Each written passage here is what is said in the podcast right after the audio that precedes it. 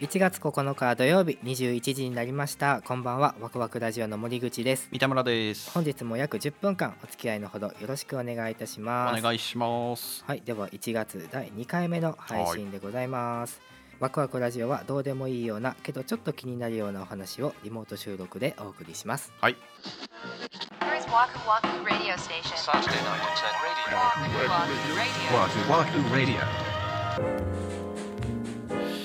まあちょっと僕のお仕事の、まあ、取引先の方と喋ってた時にその方のお母さんの話。うん。で結構もう年配の方であの、旅行が趣味だそうで行く先々で写真を撮られるんですって。いい趣味ですね。そうそうそうそう。で昔は、あの本当にフィルムのカメラを使ってはったんですけど、はいはい。まあ、ある時にデジカメをねその方がプレゼントされて、はい。そこからはそのデジカメで撮ってるそうなんですよお母さんがね。うんうんうんでこの間その方が実家に帰ってそのどうですかっていう話をそのデジカメで撮れてるみたいな話をした時にうんうん「あ撮れてるよ」って言って見せてくれたのがすごい枚数の SD カードがあったらしいんですよ。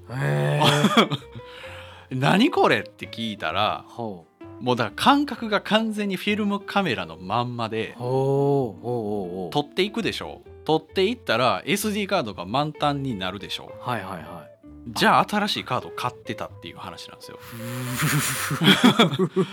でいやそれはもうパソコンに移したら消してもいいんだよっていうのがやっぱりちょっと感覚としてそのお母さんの方で理解されてなかったからそうなってた。っそうだね。ていうそのそんなことがあったんですよみたいな話を聞いた時に。ほこれちょっと前だったらマジっすかもったいないですねってなるところがさ今だと、俺ちょっとありだなと思っちゃったのそれ。ううーんうん。なんかちょっといいなってうん思っちゃったのね、へえというのは？その SD カードに例えばあそのさここにどこそこに旅行に行った時のやつみたいなのをさなんかテプラとかで書いて貼っといてうん。残しといたら確かにそれってまんまフィルムじゃん。確かにいいかもね。で今すげえ安いからさ SD カードなんて、コンビニでも売ってるじゃないですか。うんうんうん。だからそれをパソコンに移して消して再利用するっていうのが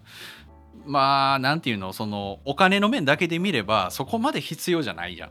そうだねでこの5年前の旅行の写真みたいなカードがその時のまま残ってるってなんかちょっといいなって思っちゃったの。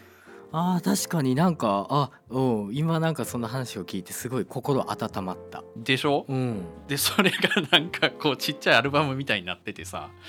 うんうんうん。それをなんかそのパソコンとかに挿せばその時のだけの写真がその中に入ってるって。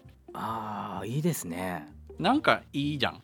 うん。今すごく便利な時代でパソコンに取り込んでそれこそ Google フォトとかに上げたらそのサービス側で勝手に時系列にしてくれてさ。うん。うんうんで写真を撮った時に今だったら iPhone とかでも場所の情報を写真に埋め込んでくれるからうん。うんここに行った時の写真ですよみたいなことを教えてくれるじゃないですか。はいはいはい。でもそうじゃなくて結構アナログにここ行った時の写真が入ってるデータのカードはこれですみたいになってるのってなんかいいなと思っちゃって、いいですね、うん、デジタルとこうちょっとアナログの境目みたいな感じだよね。ありだよね。うんその発想はなかったな。そう俺もその発想なかったですっていう話をして.あのレコード集めるような感覚。そうそうそうそうそうそうそう。そうそう。ものとしてこうね残してコレクションしていいけるっていうなんかそう。そういう感覚だよね。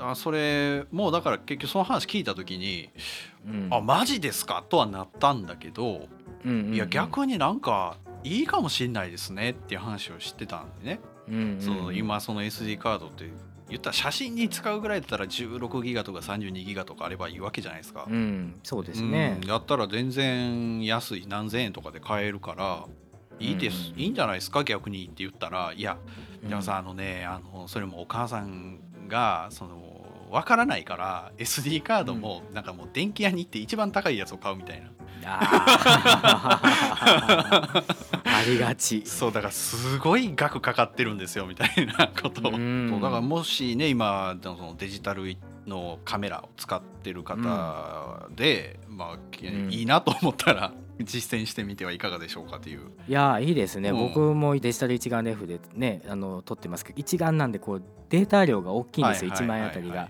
なんですぐにねこう SD パンパンになっちゃうんですけど、うんまあ、その都度こうパソコンに挿して保存してとか言ってもう煩わしいなと思ってたんですけどうんそのやり方だとねいいなと思いましたね。実際問題ねうん、なんか息子1歳とかでこうなんかね書いて残しておいたらなんかそれデータそのまま子供にも大きくなった時にあげれたりとかしてねいいですね。あいいな。やろ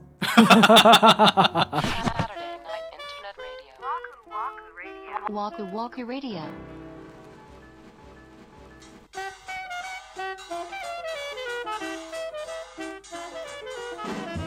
はいそれではワクワクラジオ第19回目お送りいたしました。はーい。はい今回はねあのお母様の SD カードがどんどん残っていくっていうね、まあ、心温まるエピソードをいただきました。僕も本当に本当にねそれしようと思います。おお、うん。よかったよかった。はい番組宛てにですねなんとご感想のお便りを頂戴しております。おおありがとうございまます。わくらじネーム暮らしカメラさんですね、はい。ありがとうございます、えー登録して全部聞きました。本当に面白かったです。すごいありがたい。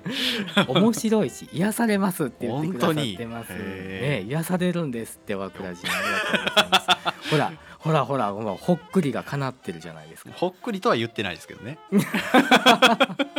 世界観を変えた一曲っていう回があったと思うんですよ。あの宇多田ヒカルさんのオートマティックうんにすごい衝撃を受けたよっていうのをねう。ん僕あのお話ししたんですけどもなんとですねおこのクラシカ皆さんも同じところでご共感いただいたということでえー、めっちゃ嬉いしいと思ってほんまにね僕これ一人だけなんかの孤独やなとずっと思ってたんですけど。いやまあまあこ個人の感覚やから全然一人だけでもいいとは思うんですけど共感してもらえたんですね。ねご共感いただいてあのねこのクラシカメラさんはう。ん大学でですねクラシックを学ばれたっていうことで。マジか。すごい、えーでやっぱり日本のその楽典とかその曲の作り方とかはあ。そういう観点から見てもやっぱりあの歌い方って結構やっぱ衝撃的だったんですって。へえ、うん、だけどでもやっぱりああやって自然にかっこよく歌えているのってすごいなって衝撃をねその当時このクラシカメラさんも受けられたということでね。まあ嬉しい。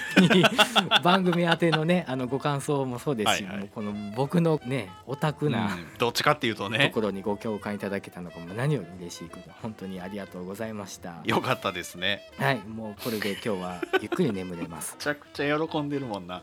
ありがとうございます。はいワクワクラジオでは皆様からのトークテーマご意見ご感想などお便りを大募集中です。公式ホームページ SNS の DM コメント欄などからどしどしお寄せください。ツイッターではハッシュタグワクラジをつけてツイートしてください。まだまだ駆け出しの番組一緒に盛り上げていただけたら嬉しいです。お願いします次回は1月の16日はい土曜日、また21時にお目にかかりたいと思います。それではワクワクラジオ第19回目お送りいたしました。お相手は森口と三田村でした